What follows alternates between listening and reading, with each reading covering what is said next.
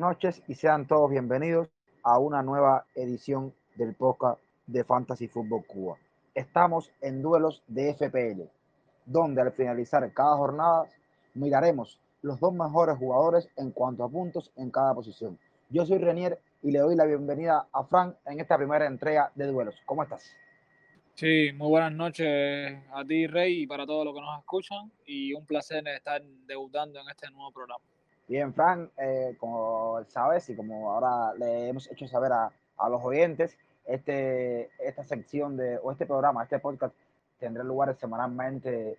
Eh, lo que haremos es elegir, eh, según el fantasy oficial de la Premier League, los dos mejores jugadores en cada posición, digo defensa, los dos mejores defensa, incluidos los porteros, por supuesto, mediocampistas, los dos mejores mediocampistas y los dos mejores delanteros, y lo enfrentaríamos en un duelo aquí a base de estadísticas y tendremos una visión un poco más profunda de cómo fueron los resultados de los mejores jugadores en cada una de las jornadas de FPL. También, al finalizar, nosotros eh, propondremos los duelos para la jornada que viene y en época que viene eh, lo empezaríamos analizando los resultados de, de esos duelos. Fran, sé que que tienes muchas ansias de hablar eh, del duelo de delanteros y por eso vamos a empezar por ahí. Como todos bien sabemos, el duelo de delanteros está compuesto por un Firmino que se marcó un hat-trick contra Watford y que ya lleva cuatro goles en lo que va de temporada y por un Harry Kane que hizo un excelente partido contra Newcastle y anotó su primer gol y, y repartió su primera asistencia. Son eh, delanteros que independientemente de que Firmino no tenga, no tenga muchos minutos no tenga tantos minutos como los tiene ir, porque tiene que compartir posición obviamente con Jota, tiene muy buenos números, en estos momentos tiene un expected goal de 2.16, eh, supera, supera a Kane, que tiene un 0.37, donde no lo superas en asistencias, porque el expected assist de, de Firmino es un 0.50 para un 0.65 de, de, Harry Kane. Estamos hablando de que en este partido Firmino se marcó tres goles, Kane solamente hizo uno, unas dieron eh, unas asistencias cada uno y eh, en los remates estuvieron bastante taparejos también, tres remates por parte de Firmino, dos por parte de Kane tres remates en, el, en la zona por parte de Firmino y uno por parte de Kane, y tres tiros a puerta por Firmino y uno solo por parte de Kane, que fueron obviamente los, los goles. Eh, son dos delanteros muy, eh, o sea, no, no te diría que, que, son, son parejos, porque obviamente yo siempre me decantaría por Kane, pero con la sorpresa que nos dio Firmino esta, esta jornada, no estaría, eh, no sería desesperado, una opción desesperada eh, ir a por, a por él, sabiendo que eh, va a tener bastantes minutos. Con respecto a las estadísticas en general, Kane sí se ve un poco superior, obviamente ha jugado muchísimo más, con 17 remates en contra de 5 de Firmino, 8 remates en el área y 4 de Firmino, con 9 tiros a puertas en lo que va de temporada contra 5 de Firmino. Eh, ahí obviamente Kane supera porque los minutos han sido superiores, pero vuelvo y repito, no sería descabellado optar por Firmino como un diferencial, sobre todo cuando deben haber muy pocos ownership que tienen el mismo. Kane se destapó, es una excelente noticia, su precio está en 12.1 y es súper recomendable, sobre todo teniendo en cuenta que, que Cristiano no parece levantar cabeza. Correcto, yo acotar ahí que, que lo que hemos venido hablando durante todo este inicio, que es el momento para Kane más eh, importante porque logra como romper el hielo que, que puede provocar que genere muchos puntos a partir de, ahora. El equipo, sin duda, Kane es punto vital en ese equipo y, y, ese gol yo creo que motivará mucho a ese equipo. Vamos a, pasar a, los mediocampistas.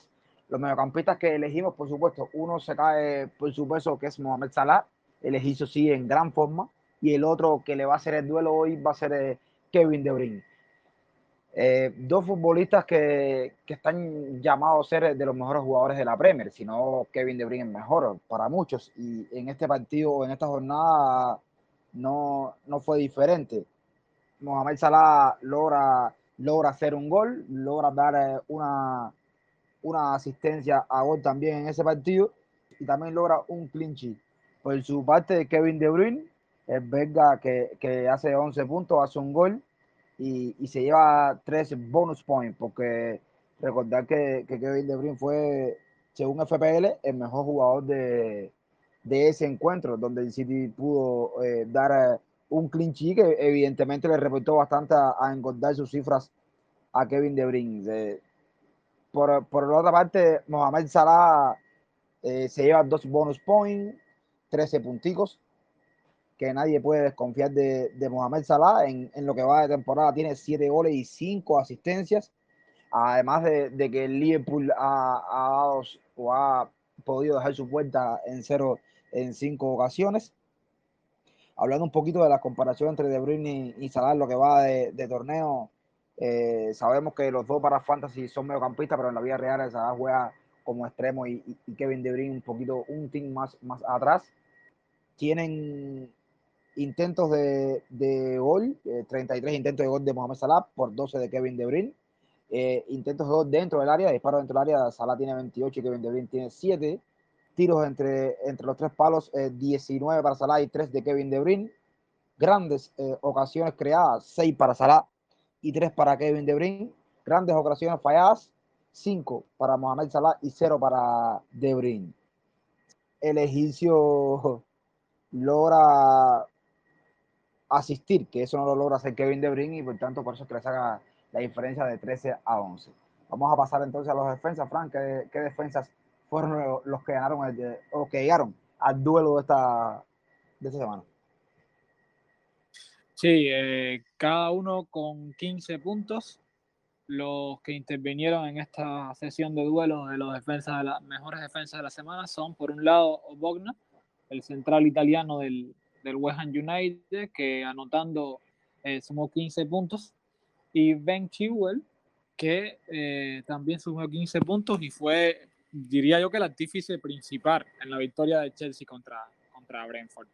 Eh, estamos hablando de dos defensas, uno que tiene 720 minutos jugados, solamente un gol, y aquí viene lo, lo apetecible y lo impresionante de Ben Chilwell, solamente 180 minutos eh, disputados en Premier League, solamente dos partidos jugados, y en cada uno de esos partidos tiene un gol, lo que significa que tiene dos goles en la temporada.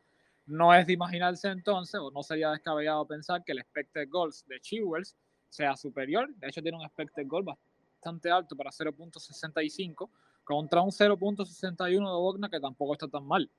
Pero aquí es donde es rematador la diferencia, o sublime la diferencia. 0.23 en expected assist de Ben Chilwell contra un 0, un 0 patatero de, de Bogna, lo que significa que se torna un jugador muchísimo más apetecible el lateral izquierdo de Chelsea, sobre todo teniendo en cuenta que se, se ve con recuperación de nivel y con muchísimas posibilidades de disputar muchos más minutos de los que había disputado hasta ahora.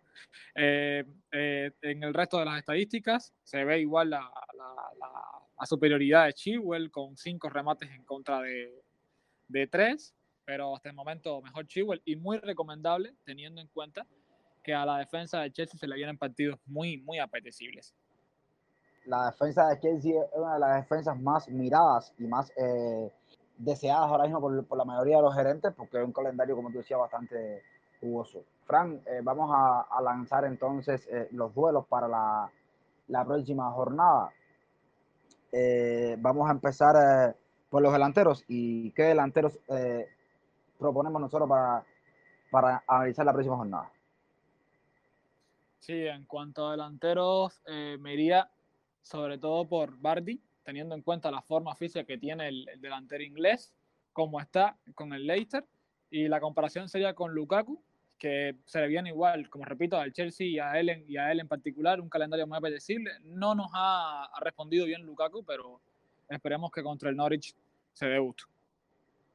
Ya es hora ya de que, de que Lukaku eh, devuelva los puntos que la mayoría esperamos de él que se marque un doble dígito y, y muchos que se lo hagan capitán puedan recoger esos dividendos. Eh, vamos a pasar entonces al centro del campo. El centro del campo hemos elegido a Rafinha, que vuelve, que debe salir de la partida de esta jornada, no lo fue por, por llegar tarde eh, o, o, muy justo de la fecha FIFA. Va contra los Lobos de Wolverhampton. Y, el otro jugador, otro mediocampista que queremos eh, emparejar con Rafinha es Heung-Min Son, el coreano, que hizo gol también y ha participado bastante en el juego creativo y ofensivo de, del Tottenham de temporada, a, a decremento de Kane, Son sí ha estado bastante activo y Son enfrentará a, a los martillos, a, a visitará a Wehan.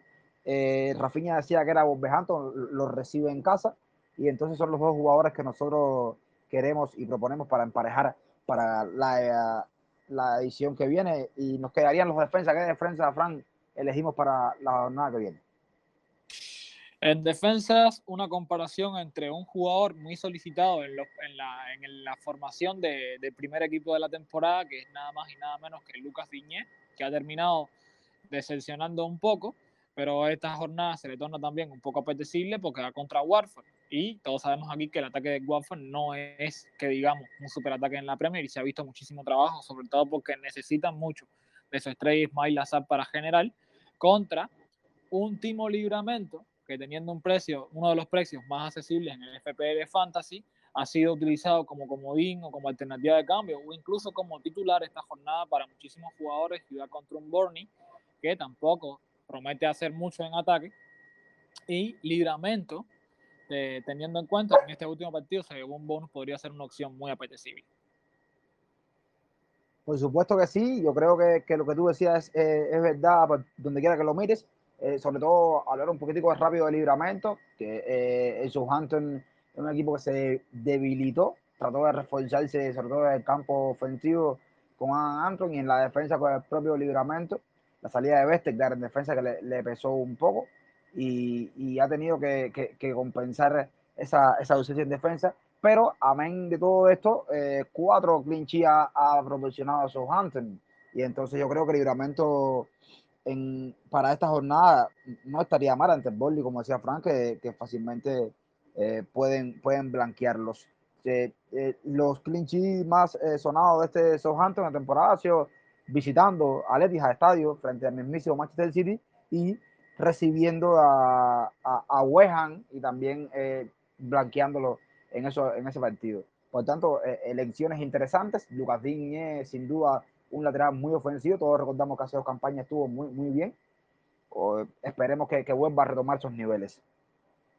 Ya vamos cerrando el primer programa de duelos.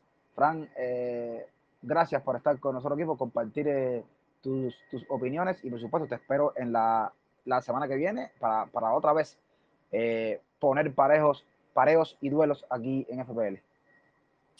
No, Rey, el placer es mío una vez más por estar aquí. Eh, y bueno, en la semana que viene hablaremos de lo, de lo que tenemos previsto y planificado.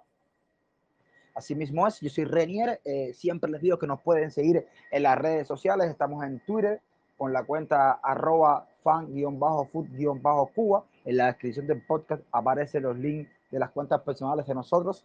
Y como siempre les digo, chao, los quiero y cuídense.